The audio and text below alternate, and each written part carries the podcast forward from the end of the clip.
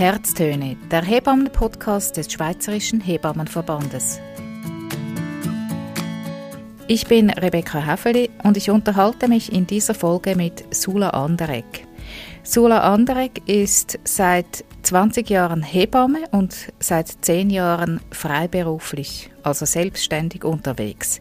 Sie lebt in Biberist im Kanton Solothurn und Sula Anderegg ist im Zentralvorstand des Schweizerischen Hebammenverbandes.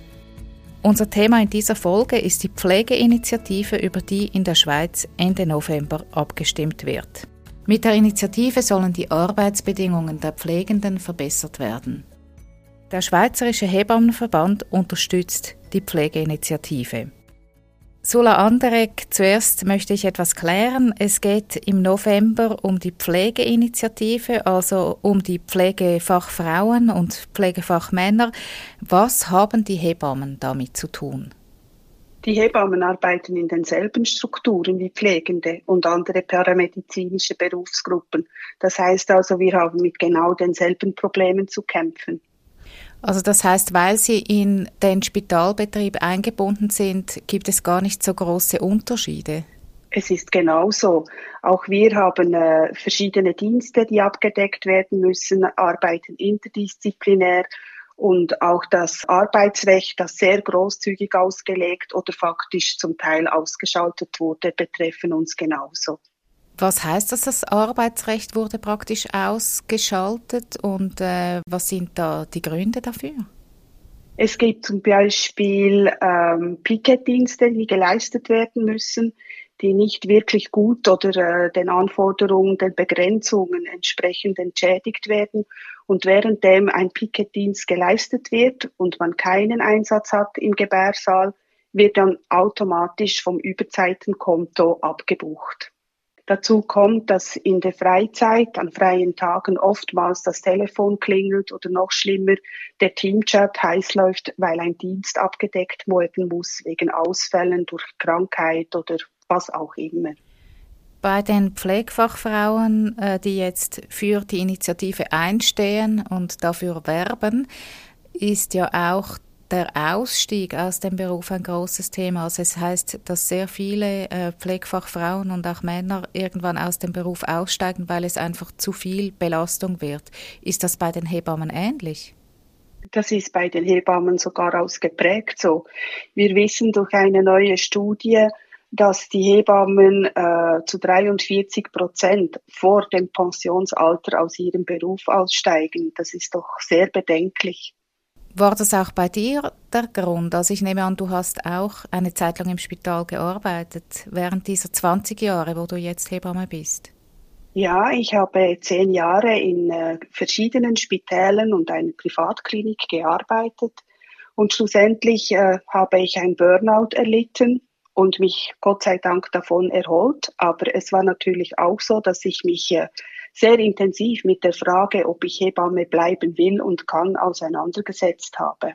Diese Erfahrung ist schlussendlich auch der Ursprung meiner Freiberuflichkeit. Der Schweizerische Hebammenverband unterstützt die Pflegeinitiative.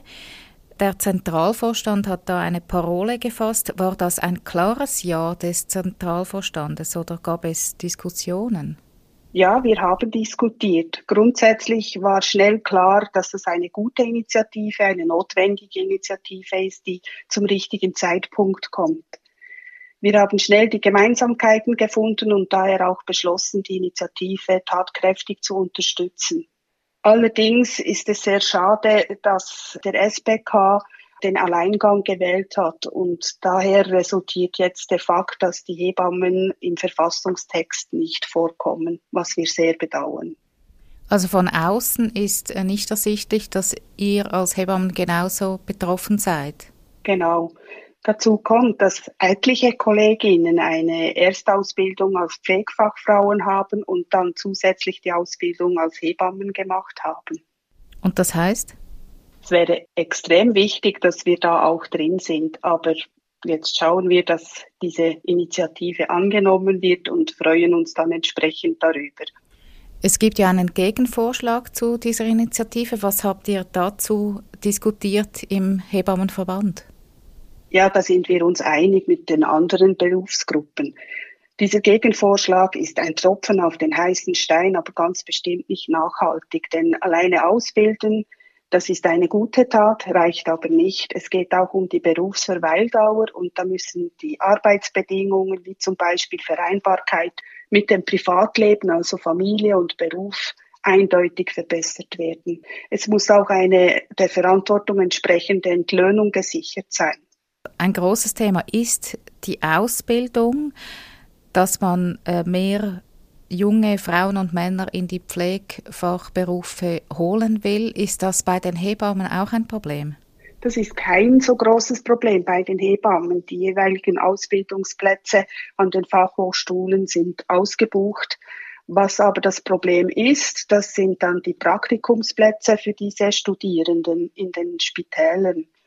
Ich habe es gesagt, du bist äh, freiberufliche Hebamme, du betreust Schwangere und ihre Familien eigentlich vom ersten Tag der Schwangerschaft und dann auch wieder im Wochenbett.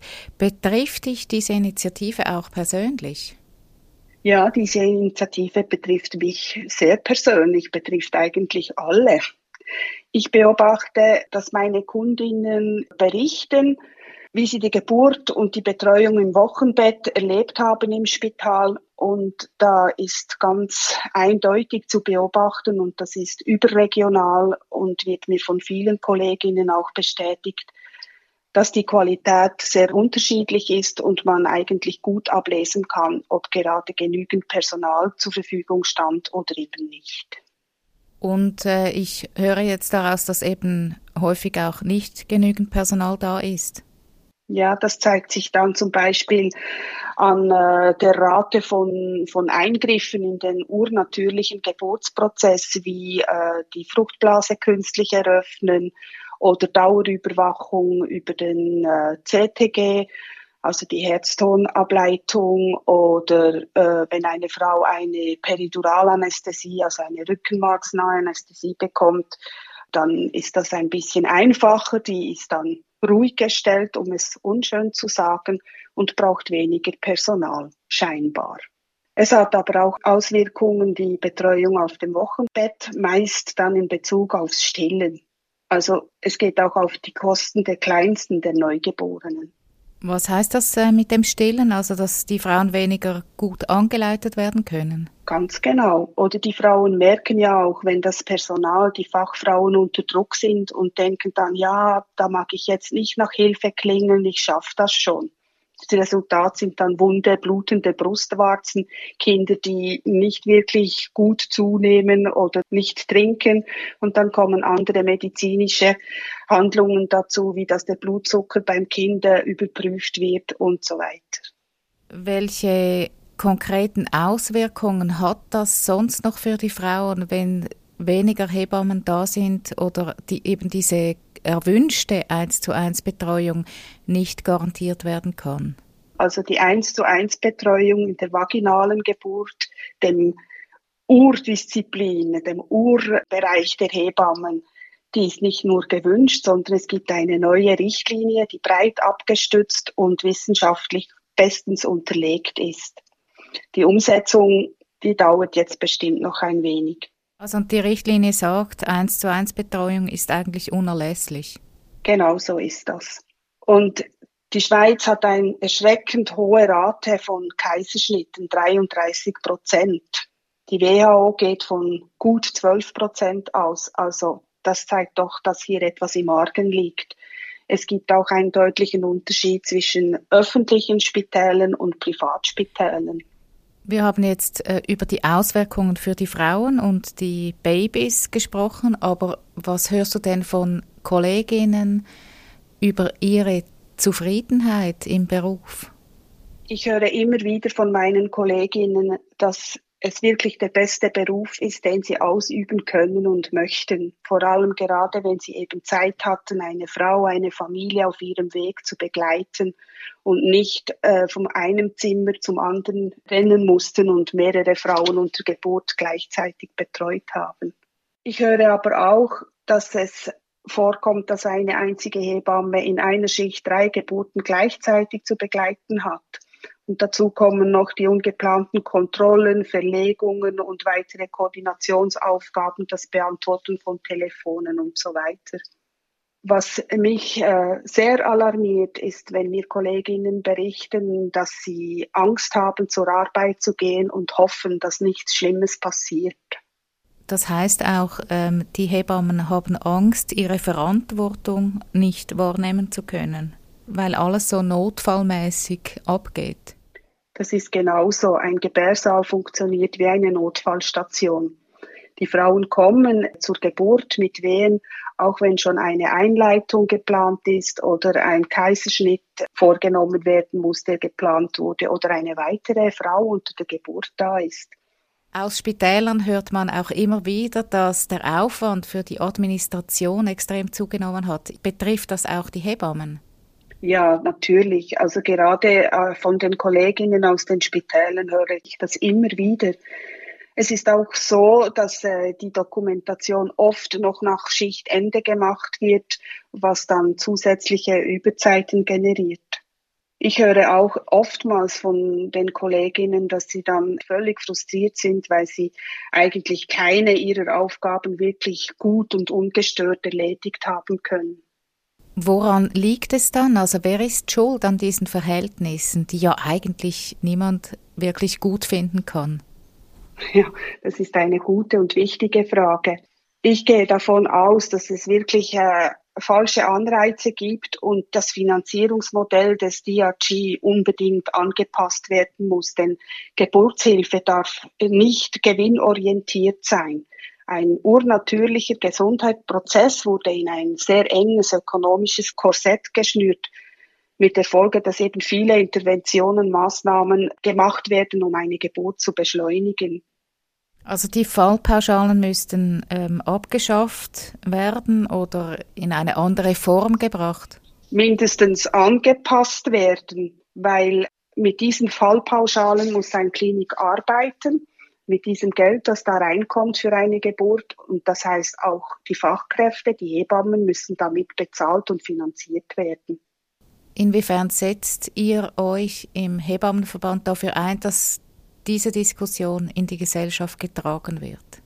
Es ist eine sehr schwierige und große Diskussion, weil der politische Wille nicht da ist in meiner Wahrnehmung. Es geht ja darum, das größte, das oberste Ziel der Politik ist keine Kostenausdehnung im Gesundheitswesen. Du hast dich vor zehn Jahren entschieden, nicht mehr ins Spital zurückzugehen. Wie beurteilst du diesen Entscheid jetzt im Nachhinein? Es war der richtige Entscheid. Ich hatte mich ja kurz damit auseinandergesetzt, Gestatterin zu werden, um den Lebenskreis auch zu schließen. Aber meine hohe Identifikation mit dem Beruf hat mich darin bestärkt. Also ich könnte nichts anderes tun und ich bin sehr glücklich darüber, denn ich arbeite heute selbstbestimmt und gut vernetzt. Selbstverständlich unterliege auch ich wirtschaftlichen Prinzipien und muss danach arbeiten, aber mit deutlich weniger Druck von außen. Warum würdest du als langjährige Hebamme jungen Frauen trotzdem empfehlen, diesen Beruf zu ergreifen? Hebamme sein, das ist nicht nur ein Beruf, das ist Berufung. Und ähm, dieses Wunder der Geburt zu erleben, das ist ein absolutes Privileg. Wenn man sehen kann, dass jeder Mensch ganz anders auf die Welt kommt, geboren wird und seine Persönlichkeit bereits zeigt, das ist einfach wunderbar. Und was ganz wichtig ist, als Hebammen können wir Verantwortung übernehmen für die Gesundheit der nächsten Generation. Wir sind direkt wirksam und das ist sehr befriedigend.